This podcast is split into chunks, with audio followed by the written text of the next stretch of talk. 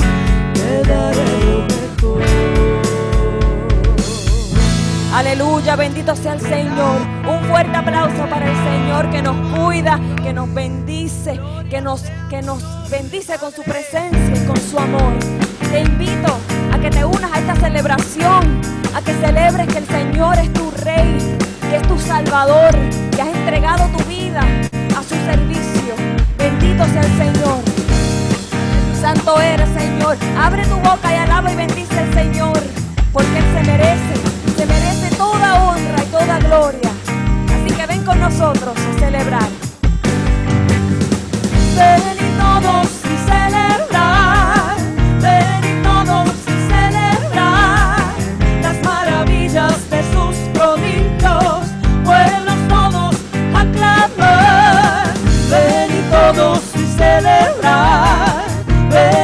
todos y celebrar las maravillas de sus prodigios, pueblos todos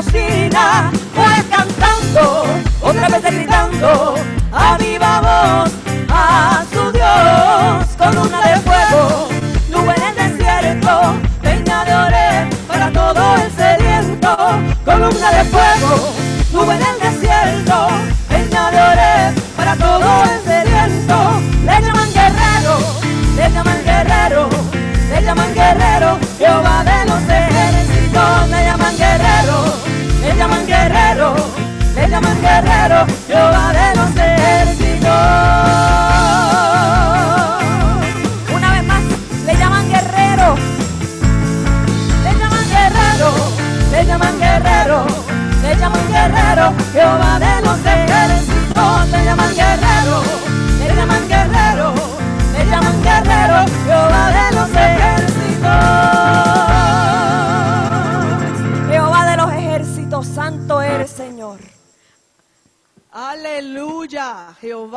los ejércitos. Yo estoy aquí tratando de recobrar porque hemos cantado, hace calor, hemos danzado, así que si estoy un poquito brillosa, sí estoy sudando. Pero qué lindo sudar por la presencia y por el mover del Espíritu Santo del Señor.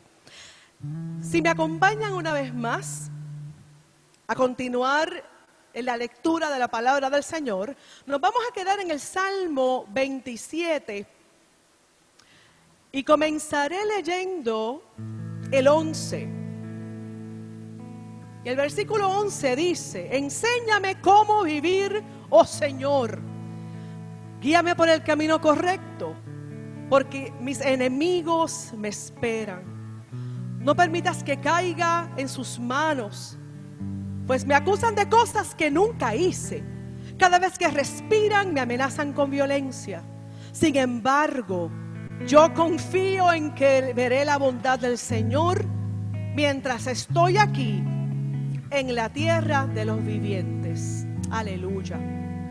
Amén. Bendito sea el nombre del Señor. Enséñanos, Padre, cómo vivir. Enséñanos cómo ser agradables a ti, Señor. Enséñanos, Padre, a enamorarnos de ti cada día más. A desear tu presencia, a buscarte, Señor. Y hoy domingo, como cualquier otro día, lo hacemos adorándote, Señor. Hemos llegado a tu templo, hemos llegado a tu presencia y no queremos hacer más más que adorarte, Señor. Porque al verte, Señor, toda preocupación se va. Al saber que nos acompaña, Señor, nuestras voces solo pueden adorarte y bendecirte,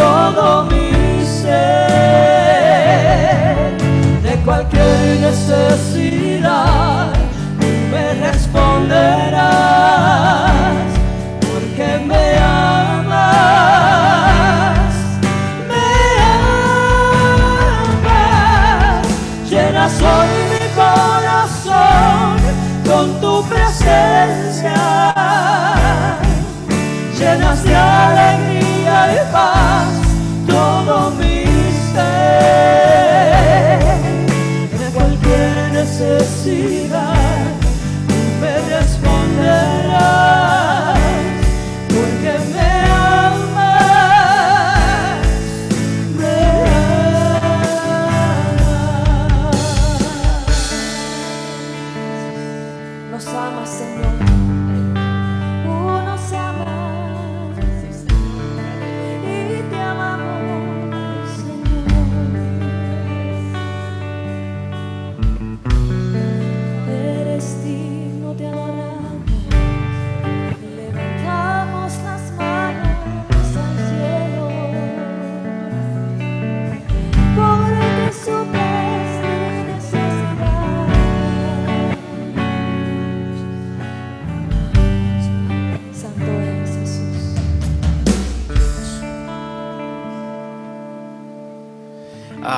Amén. Gracias Dios por tu amor y tu misericordia. Buena iglesia, que el Señor les bendiga. Qué bueno es poder estar con todos ustedes acá una vez más el día de hoy.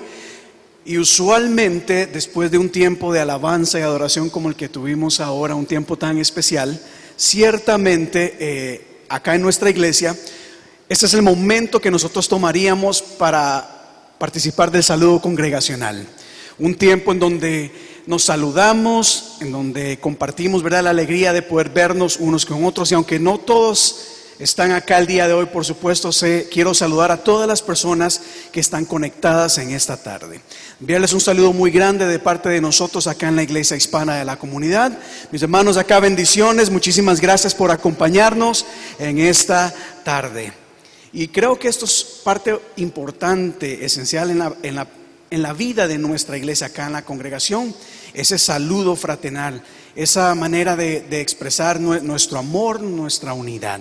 Así que una vez más sean todos bienvenidos acá a la casa de Dios. Y así como hemos alabado, hemos dado, exaltado el nombre del Señor, ciertamente en este momento vamos a prepararnos y disponernos para compartir la palabra. Y el día de hoy tengo una palabra bastante, bastante sencilla.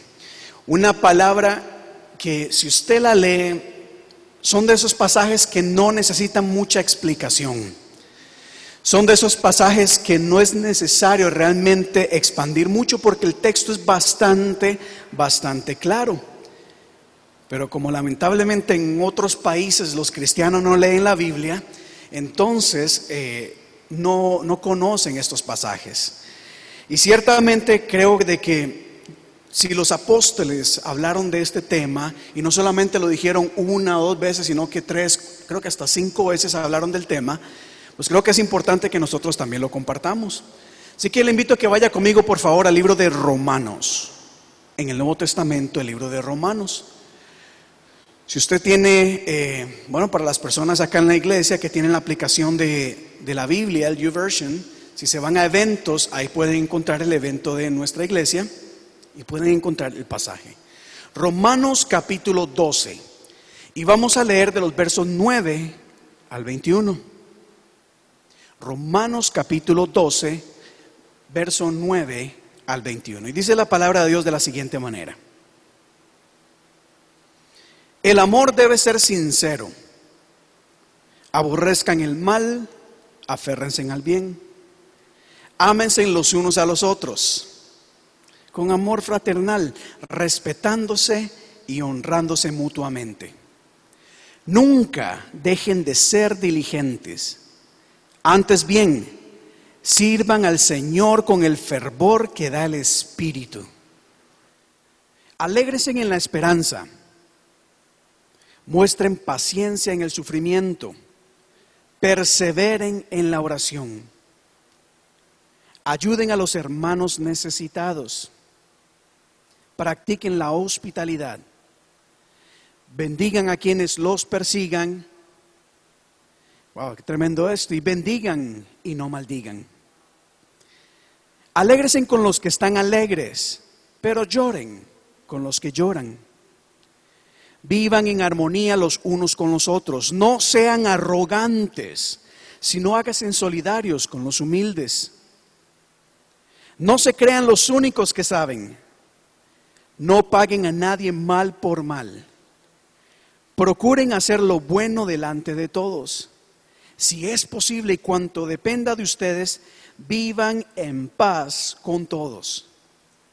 No tomen venganza, hermanos míos, sino dejen el castigo en las manos de Dios, porque está escrito, mío es, mía es la venganza, yo pagaré, dice el Señor. Antes bien, si tu enemigo tiene hambre, dale de comer. Si tiene sed, dale de beber. Actuando así, harás que se avergüence de su conducta. No te dejes vencer por el mal. Al contrario, vence el mal con bien. Amén. Que el Señor bendiga su palabra el día de hoy. Y ciertamente, eh, como decía, este es el tipo de pasajes que no debería requerir mucha explicación, aunque es bastante claro. Sin embargo, siempre hay cosas buenas que nosotros podemos tomar y sobre todo, creo yo, reflexionar sobre ellas. Reflexionar si ciertamente estamos acatando lo que dice la palabra de Dios. Y el tema para el mensaje de hoy lo he titulado, Si crees en Cristo, que se te note. Si realmente crees en Cristo, esa fe, esa creencia debe ser demostrada. la gente debe denotar nuestra fe en el Señor. Y creo que este pasaje es, un reflejo de lo que nosotros como cristianos deberíamos hacer o de cómo deberíamos vivir. Así que voy a hablar aquí de algunos versículos. A mí me gusta siempre tomar versículos e irlos expandiendo un poco. Y en este momento quiero empezar hablando del versículo 9. Porque el versículo 9 se nos dice así, el amor debe ser sincero. El amor debe ser sincero. En otras palabras, el amor que nosotros debemos demostrar hacia Dios y hacia nuestros hermanos en la fe y aún hasta en nuestros enemigos debe ser un amor sincero, no fingido, no falso. Saben que cuando nosotros demostramos un, un, amor falso o pretendemos amar, eso es lo que se conoce como hipocresía. Y qué feo es eso, ¿verdad? Qué feo realmente es lidiar con personas hipócritas que dicen o aparentan una cosa, pero por otro lado son diferentes. Asimismo en el amor, el amor que nosotros decimos tenerle hacia Dios y el amor que debemos tener unos hacia otros debe ser un amor sincero. No debemos pretender no amar. Es mejor pedirle al Señor, si, si no amas a alguien, porque a veces es difícil amar a todas las personas. Uf, qué difícil. Yo no estoy diciendo acá que esto es muy fácil. No. Por eso el amor es una decisión. Una decisión que tomamos no en base en sentimientos, sino en base a, principios. Tomar una decisión de amar a pesar de. Y la Biblia nos dice, ¿verdad?, que nosotros ese amor debe ser completamente sincero, a pesar de las diferencias, hermanos. El amor no significa que debemos andar tomados de la mano todo el tiempo, contentos y felices. Ay, nos amamos, no hay ninguna diferencia, no hay ningún problema, todos somos igualitos. No, es más, hay momentos en que yo ni me aguanto yo mismo. ¿Verdad? Si yo muchas veces ni me aguanto a mí mismo y usted también, yo lo sé. Qué difícil es lidiar con otras personas. Sin embargo, la palabra de Dios nos dice que nosotros debemos de desarrollar un amor sincero, no falso. Pero hay algo acá interesante cuando hablamos acerca del amor. Y es que el amor se demuestra.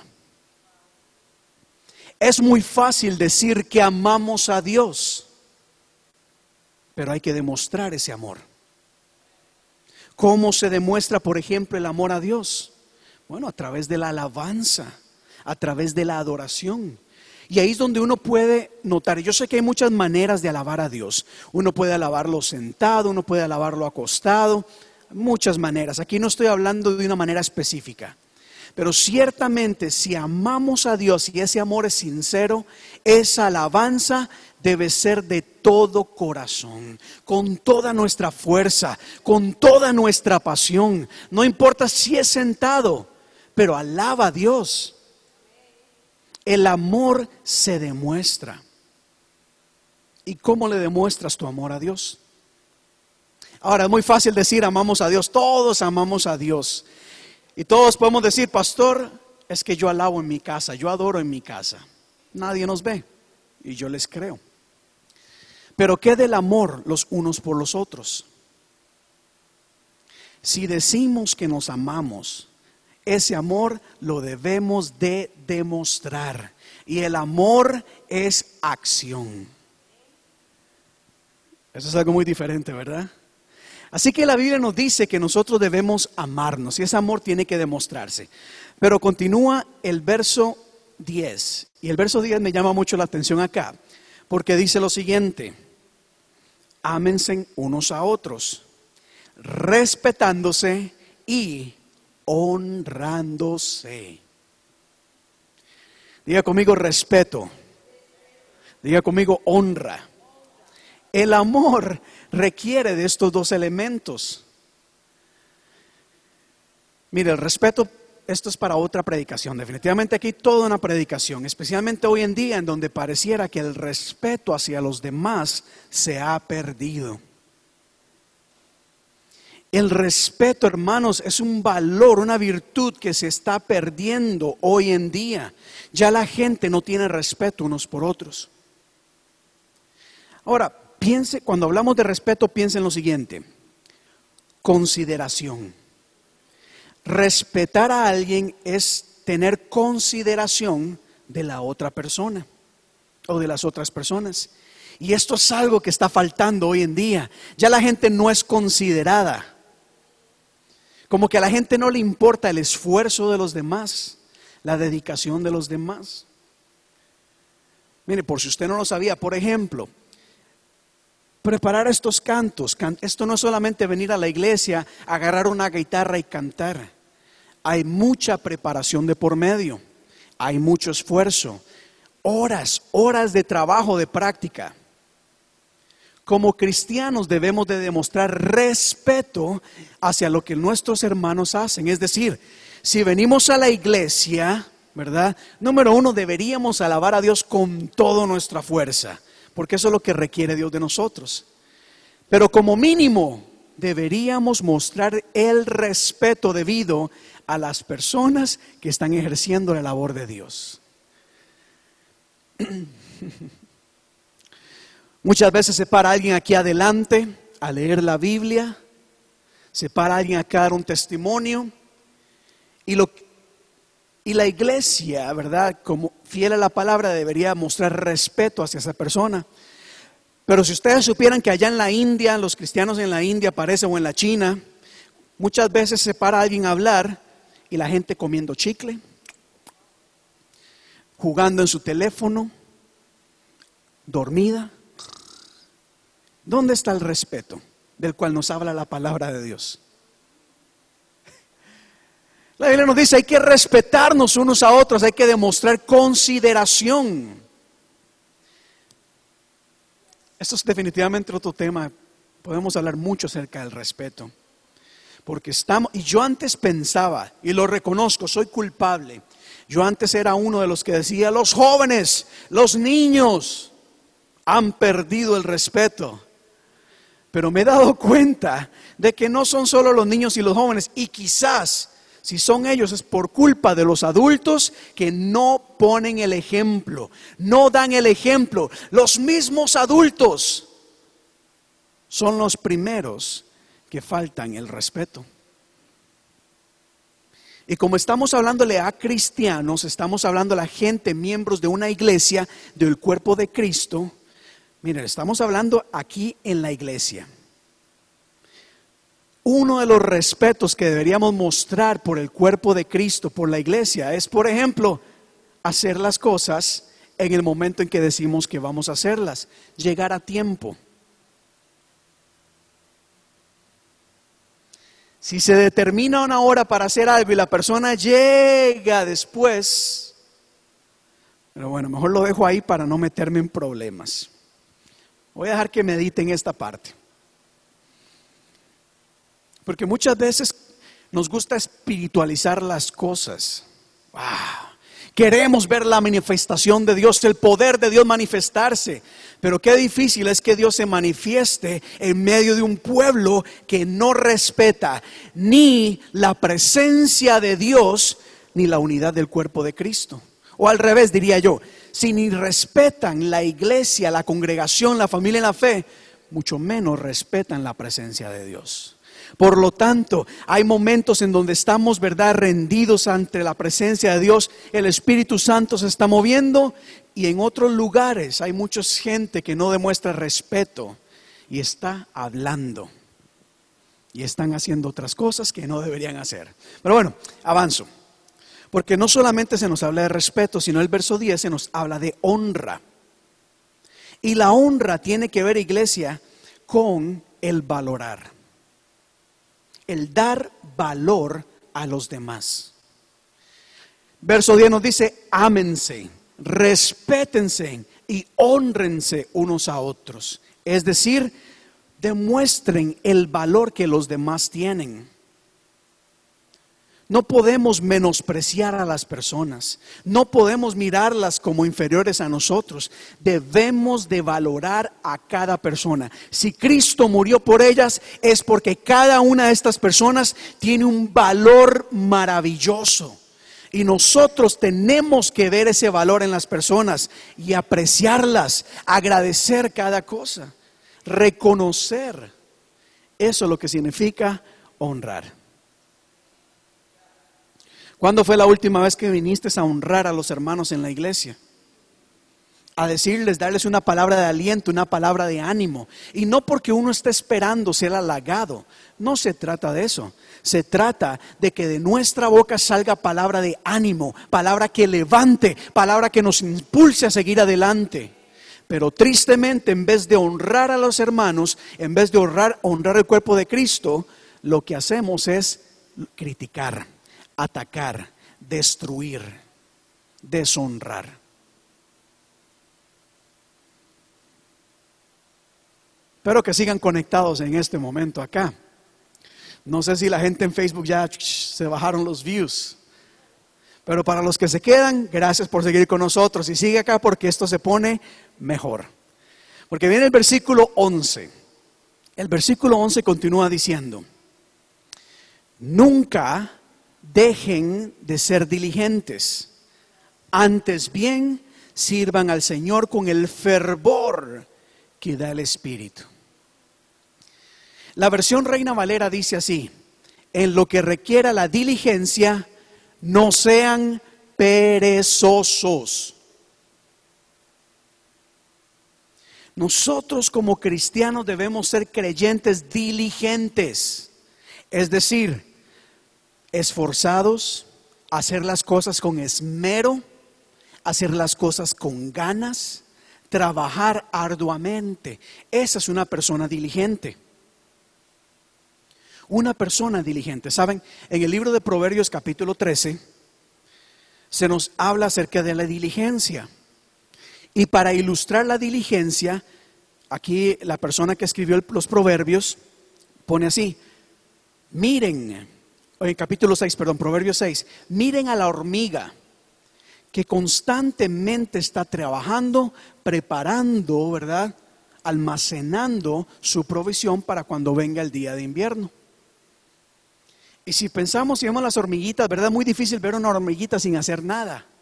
La hormiguita siempre está trabajando. En el reino de los cielos y nosotros como cristianos somos llamados a ser diligentes es decir, es decir, esforzados, hacer las cosas con ganas. Pero si quizás no entendemos lo que es la diligencia, ¿verdad? Con una explicación o su significado, veamos quizás lo opuesto de la diligencia, que es la pereza. No puede en el reino de los cielos haber cristianos perezosos. No debería, lamentablemente lo hay. Lamentablemente en países allá en Italia dicen, hay muchos cristianos perezosos que llegan a la iglesia a sentarse, a escuchar y después se van. Ven a alguien trabajando, ven a alguien limpiando, pueden ver la basura del reguero, que siguen caminando porque les da pereza hacer las cosas. El cristiano no debe ser perezoso.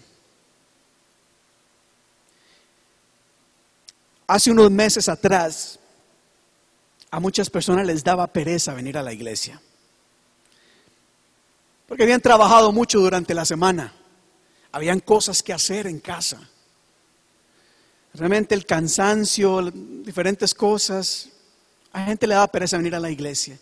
Pero hoy en día, en tiempos en donde podemos reunirnos virtualmente desde, desde cualquier lugar, no debería haber pereza en las personas. El creyente, el verdadero creyente, la mujer cristiana, el hombre cristiano, debe ser una persona diligente, es decir, esforzada, a pesar de la pereza, a pesar de todo, mm, mm, debe ser diligente. Si eres cristiano, que se te note. No podemos decir que somos cristianos, cristianas y hacer las cosas con pereza, sin ganas, mediocremente. Hay que hacer las cosas y hacerlas bien muchísimo más si es para el Señor. Es por eso que ahí mismo en el verso 11 dice, sirvan al Señor y sírvanle con fervor. Es decir, cuando le servimos a Dios, hay que hacerlo, Rafael, si me sobra tiempo. Hay que hacerlo, Yesenia, si tengo ganas o no. No. Al Señor hay que hacer las cosas, hay que hacer las cosas para el Señor y hacerlas bien, con fervor, con pasión, con ánimo, aunque uno esté desgastado, aunque uno esté cansado. Hay que hacer las cosas bien, porque no lo hacemos para los demás, lo hacemos para el Señor. Y también para ustedes, porque le amamos. Y ustedes se merecen lo mejor, ¿verdad? ¿Qué pasaría si uno se para aquí adelante a decir cualquier cosa? Ustedes se merecen lo mejor. Por eso es que estamos hoy en día nosotros acá esforzándonos para servirle al Señor y traer esto que es de bendición para su vida. Avancemos, no voy a decir todos los versículos acá. Ah, es temprano. El verso 12 continúa diciendo y dice así, alégrense en la esperanza, pero muestren paciencia en el sufrimiento perseveren en la oración. Y qué difícil es mostrar paciencia en momentos de sufrimiento. No sé si usted ha sufrido alguna vez. No sé si usted ha enfrentado situaciones tan difíciles que lo llenan de angustia, le roban la paz. Uno está en desesperación, uno no sabe qué hacer. Sin embargo, a pesar de eso, la Biblia nos dice, muestren paciencia en medio del sufrimiento. Y sobre todo, dice el verso 12, alégrense, no por el sufrimiento, sino por la esperanza. ¿Cuál es esa esperanza? La que nos dice y nos enseña de que Dios está en control de todas las cosas. Y aun si sufrimos por un tiempo, sabemos de que Dios está obrando. Sabemos de que Dios está a nuestro lado, de que Dios nos, nos ayudará y nos sostendrá en el momento de angustia. Esa es nuestra esperanza. Por eso nos alegramos, por eso nos gozamos. No porque ignoramos los problemas, no, no hay que ignorarlos. Los problemas no hay que ignorarlos, no hay que hacerlos a un lado. Los problemas hay que enfrentarlos con la seguridad, con la convicción, con la fe de que Dios está con nosotros y nos va a ayudar en todo momento. Pero esa paciencia se da cuando perseveramos en la oración. El verso 12 dice, perseveren en la oración. Y si estás sufriendo, si estás pasando problemas en este momento, yo te digo, persevera en la oración. No que le andes pidiendo a los demás que oren por ti. No, podemos unirnos en oración, pero tú debes ser la primera persona que doble rodillas y clames al Señor. No te rindas, persevera. Sé diligente, es decir, sé esforzado, sé luchador. Ora, cuando ora, cuando ores, ore con ganas. Padre, te damos gracias. Porque en este lugar, Señor, ayúdame en este problema y ese problema que, que, que me angustia, Señor. Y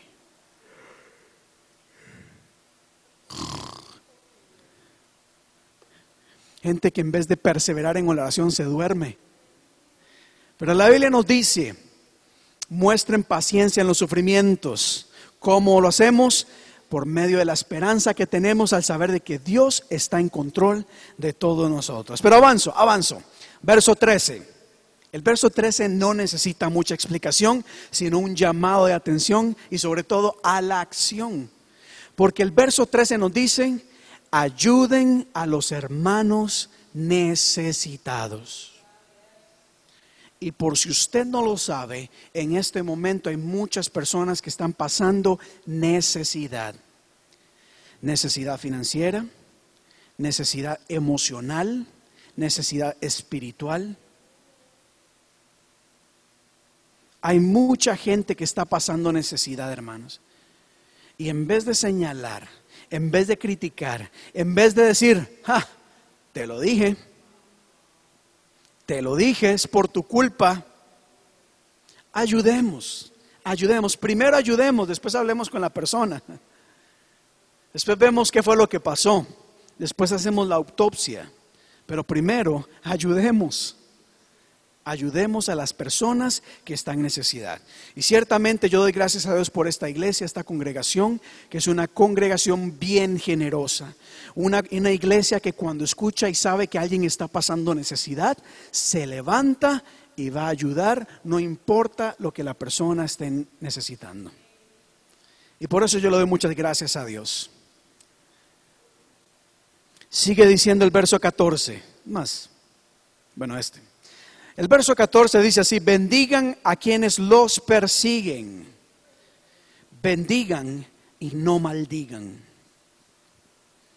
Repito, todas estas cosas son claras, parecen innecesarias decirles en la iglesia, pero qué importante recordar que de nuestra boca debe salir palabra de bendición.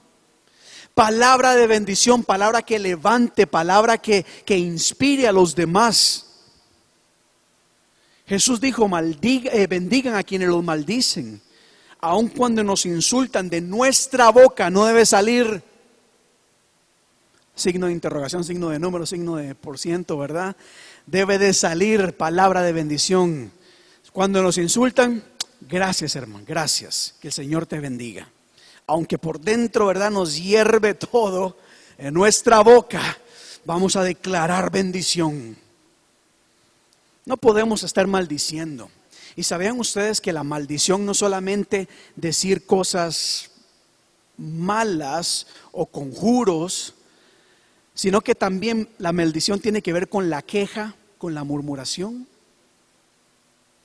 Entonces no es, no es solamente decir, te maldigo, que te vaya mal, no. Cuando uno empieza a quejarse, a murmurar en contra de otras personas, eso es maldición. Por eso es que nosotros tenemos que cuidarnos de lo que decimos, porque quizás inconscientemente estamos maldiciendo. Y créame que no es tanto la maldición que va a caer sobre ellos. Cuando uno desata maldición, esa maldición recae sobre nosotros, iglesia. Sépalo, quedan advertidos. Así que de nuestra boca no debe estar saliendo tanta queja, tanto lamento, tanta murmuración, sino al contrario, agradecimiento y bendición. Verso 15 dice, alégrense con los que están alegres y lloren con los que lloran.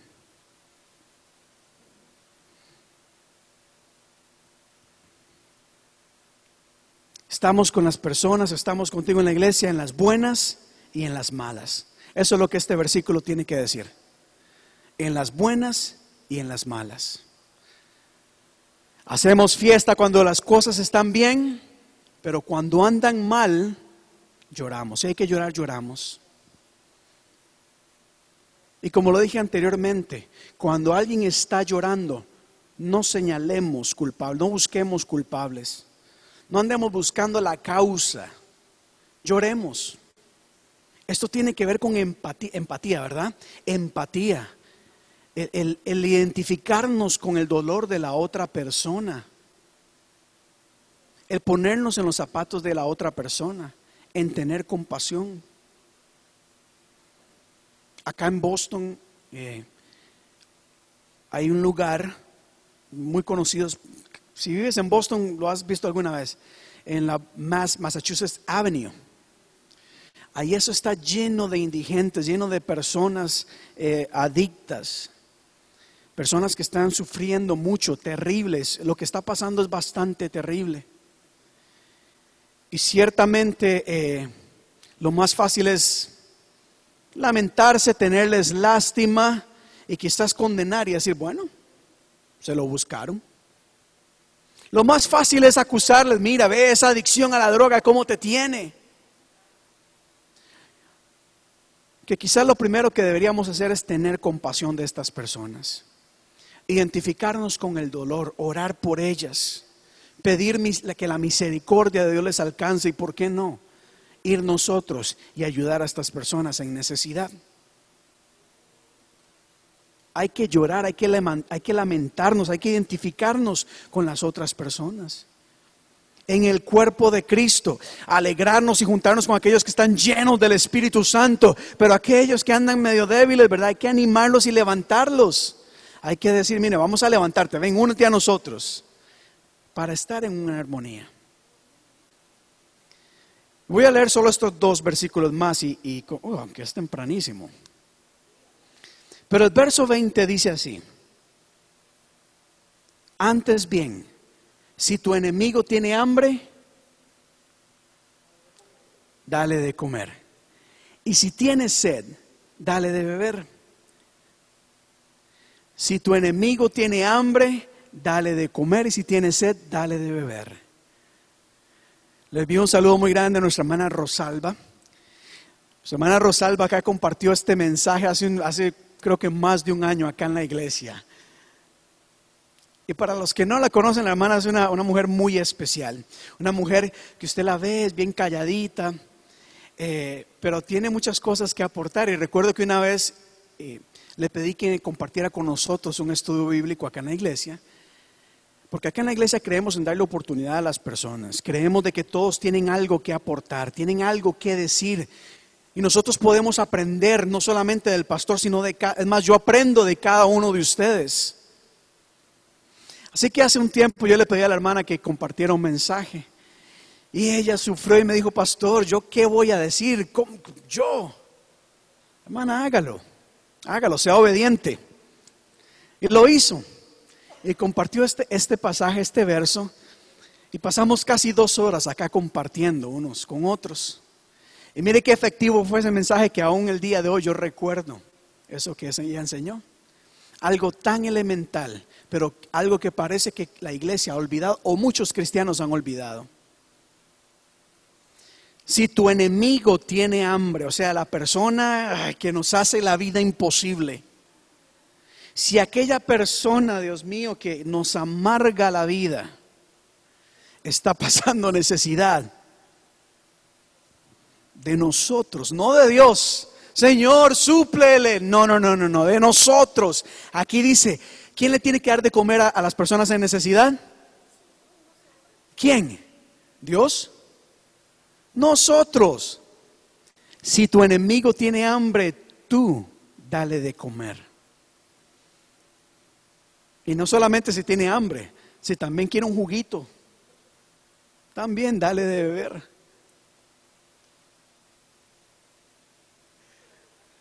Y si pide un juguito de naranja, pero recién hecho, la jugo de China, dice jugo de China, sin hielo. Hay que hacerlo. La palabra de Dios nos invita. Si, si hay alguien en necesidad, está en nosotros empezar y, y tratar de suplir esa necesidad. Porque es muy fácil ponerle todo a Dios. Señor, tú suple. Cuando somos nosotros los llamados a hacer algo al respecto. Esto tiene que ver con acción. No solamente quedarnos en palabras. Mire, hermano, yo acá quiero ser claro en esto. Yo creo en la oración, por supuesto. Cada uno de nosotros como cristianos debemos de vivir en oración. La oración es parte elemental de la iglesia, pero no podemos quedarnos en oración. No podemos orar, orar, orar, orar, orar, orar, orar, orar y no hacer. Alguien dijo una vez, a Dios rogando y con el mazo dando. Hay que trabajar, hay que hacer. Hay que hacer como Isaías dijo, pues bueno, Señor, heme aquí, envíame. ¿A quién? A mí. A mí. Muchos dicen, Señor, heme aquí, lléname, úngeme, háblame, trae revelación, dame poder, pero envía a alguien más, porque ir a los hospitales, eh, tocar a esa gente que está sucia. ¿verdad? Quieren poder en la iglesia, venimos a la iglesia a ser llenos del Espíritu Santo, pero vemos a los demás y no. Somos nosotros quienes tenemos que salir. Y termino ya, termino ya con el verso 21, que dice así, no te dejes vencer por el mal. No te dejes vencer por el mal. Al contrario, vence el mal con el bien. Vence el mal con el bien. Hay un versículo que nosotros hemos mal interpretado o quizás no, hemos, no lo hemos puesto en práctica de manera corriente, eh, perdón, de manera correcta. Y es cuando Jesús habló de, y nos enseñó el Padre Nuestro. Y cuando Jesús enseñó el Padre Nuestro, Él dice esa frase, no nos dejes caer en tentación, man, líbranos del mal. Entonces, siempre hemos asumido, o algunas personas asumen, de que está en Dios el que nosotros no seamos tentados. O sea, que si, que si yo caigo fue por culpa de Dios porque me dejó caer. No. Y sobre todo ahí Dios es quien va a apartar el mal de mí. Algún mal lo aparta el Señor, pero hay otro mal que está en nosotros apartar. ¿Y cómo apartamos ese mal?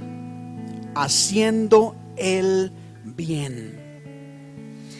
Hay muchas personas que están experimentando males en su vida.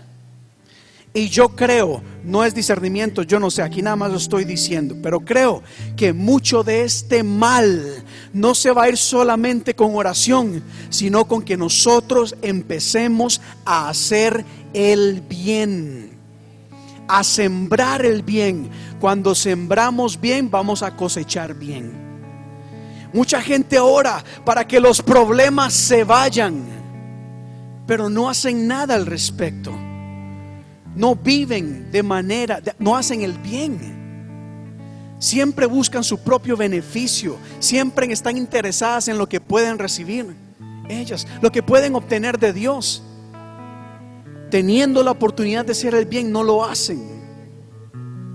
Y la Biblia nos dice que una de las maneras en que podemos vencer al enemigo es haciendo el bien. En vez de quejarnos y reprendemos al diablo, reprendemos al diablo, le bajamos la cola al diablo, aquí está. Mira, ¿qué, qué tal si encomendamos todo en las manos de Dios, oramos, pedimos fortaleza, pero empezamos a hacerlas, a hacer el bien? Empezamos a hacer la voluntad de Dios. A pesar de los males, seguimos haciendo la voluntad de Dios. Y cuando hacemos lo que Dios nos ha llamado a hacer, dice la palabra que venceremos el mal. No te dejes vencer, no te dejes vencer. Hay gente que vive oprimida, el diablo los ha apaleado, las tiene zarandeadas. Ay, ¿por qué? Porque no han aprendido aún a vivir haciendo el bien. Es decir, yo creo en Dios, creo en su palabra, pero también pongo en práctica todo lo que la palabra de Dios me indica hacer. Por eso el libro de Santiago dice, ¿verdad? No se conformen solamente con oír la palabra, sino con llevarla a práctica. El enemigo quiere atacarte, el enemigo quiere detenerte, el enemigo quiere hacerte la vida imposible. Y ciertamente resistimos los dardos del enemigo por medio de la palabra, por medio de la oración, el congregarnos, pero asimismo cuando servimos, cuando trabajamos, cuando hacemos el bien sin mirar a quién, dijo alguien. Alguien dijo hay que hacer el bien sin mirar a quién. Es decir, nosotros no podemos estar ahí escogiendo a quién ayudamos y quiénes no. Si alguien necesita ayuda, hay que ayudarle. ¿Qué les parece? Romanos capítulo 12. Leímos versos 9 al 12. Yo le invito que en esta semana tome este, este pasaje. Que en esta semana en su casa medite, medite. Si usted está leyendo otro libro de la Biblia, le invito a que lea ese también, pero en esta semana medite en Romanos capítulo 12. Medita en esto que acabamos de aprender. Medita en cómo el amor hacia Dios y hacia los demás debe ser sincero. ¿Estás amando de todo corazón? ¿O estamos aparentando lo que no es? Medita en el respeto. Si estamos siendo considerados con las demás personas si estamos mostrando el respeto que las demás se merecen o estamos pasándoles por encima, estamos menospreciando. Medita en si estás siendo una persona diligente, es decir, que hace las cosas bien hechas, con todo esmero, no que anda dejando todo para el, para el último día, el último momento. La persona diligente trabaja inmediatamente. Medita si eres una persona diligente o estás haciendo las cosas con pereza, a medias. Piensa si estás sirviéndole al Señor con todo fervor. O quizás, o es más, ¿le estás sirviendo al Señor?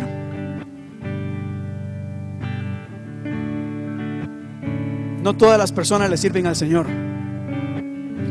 Y hay muchas, pero muchas, muchas maneras de servirle al Señor. La oportunidad está abierta en cualquier lugar, en todo lugar hay oportunidades para servirle al Señor. Hazlo. Servirle al Señor no solamente con un micrófono en la mano, no solamente con un instrumento, hay muchas maneras de servirle al Señor. Pero si le vas a servir, hazlo de todo corazón, con todo fervor. Medita si estás ayudando, si estás si de tu boca está saliendo palabra de bendición o solamente queja. Medita si te estás identificando con el dolor ajeno. Piensa si realmente estás poniéndote en los zapatos de las otras personas o no. Y por último, medita acerca de lo importante que es mantenernos firmes en la fe, luchando contra obra, contra toda obra de maldad al hacer el bien. Vamos a orar, claro que sí. en todo momento hay que orar, pero también hay que actuar. Hay que actuar. Y eso es lo que quería compartir con ustedes el día de hoy. Si crees en Cristo, que se te note el respeto se debe notar. La gente tiene, tienen que notar que eres una persona respetuosa, amable, considerada, que eres una persona que trabaja bien. Mira, si eres, si eres una persona que hace las cosas con pereza, muy difícilmente vas a estar honrando el nombre de Jesucristo. Por eso es que la gente no quiere venir a la iglesia, porque dice, está llena de hipócritas. ¿Por qué? Porque en la iglesia dicen una cosa pero afuera hacen otras. No, No más, no más, no más. Somos diferentes. Somos una iglesia diferente. Y aquí no sé los demás, pero la iglesia hispana de la comunidad va a ser una iglesia diferente. Una iglesia diferente. Una iglesia aferrada a la palabra de Dios. ¿Qué les parece? Si está de acuerdo conmigo en este momento, cierra tus ojos y vamos a orar. Y decimos, Señor y Dios de la gloria, te damos gracias por tu santa y bendita palabra. Esa palabra que nos anima, esa palabra que levanta nuestro ánimo, esa palabra que nos fortalece, esa palabra que trae revelación profética en nuestras vidas, pero también esa palabra que nos exhorta, que nos enseña, que nos corrige. Esa palabra que es lámpara, que nos muestra el camino que debemos seguir. Y el día de hoy, Señor, conforme tu palabra ha sido declarada, conforme hemos esparcido esta semilla de la palabra de Dios, Señor, yo te pido, te pido en el nombre de Jesús, que en amor y misericordia esta palabra llegue hasta lo más profundo de cada persona, del corazón de cada persona que nos está viendo en este momento. Pero sobre todo que esta palabra dé fruto y fruto en abundancia. Porque en el mundo hoy en día, Señor, necesitamos de una iglesia que camine en amor. Una iglesia que camine en amor ante nuestros enemigos y aún dentro del cuerpo de Cristo.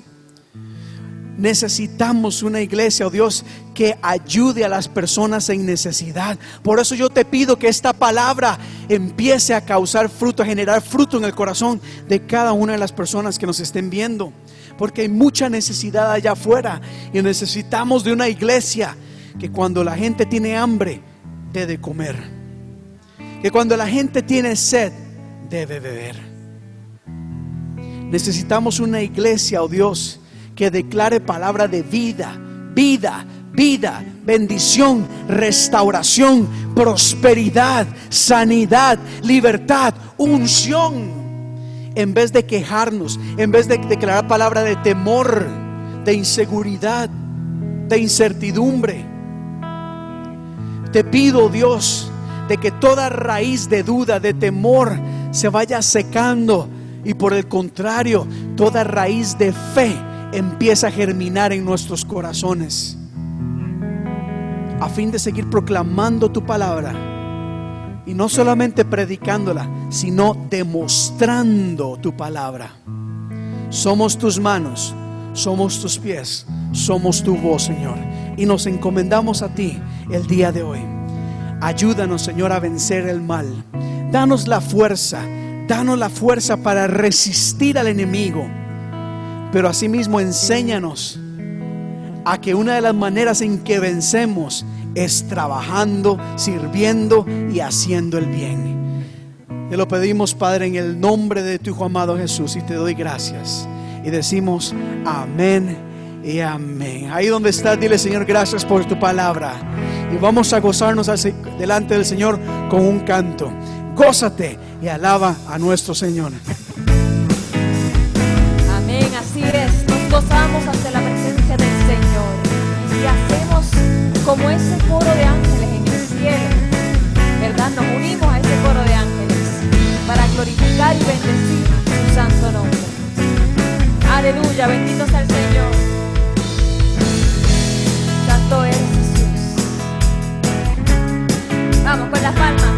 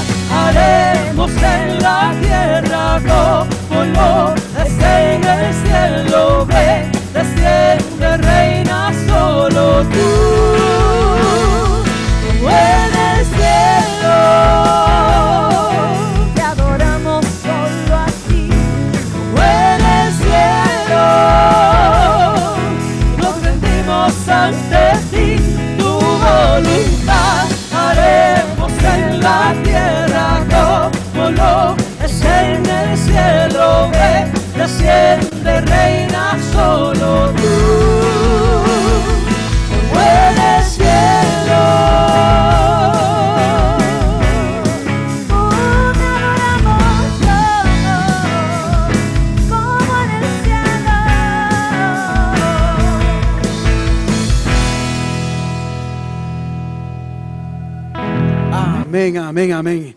Pues bueno, iglesia, muchísimas gracias por habernos acompañado el día de hoy. Gracias por haber estado con nosotros en este día tan especial. Iglesia, que la paz de Dios sea con todos y cada uno de ustedes. Que el Señor les guarde, que el Señor les cuide, que el Señor les proteja, que el Señor les bendiga en gran manera. Dios les bendiga, iglesia, y nos estamos viendo.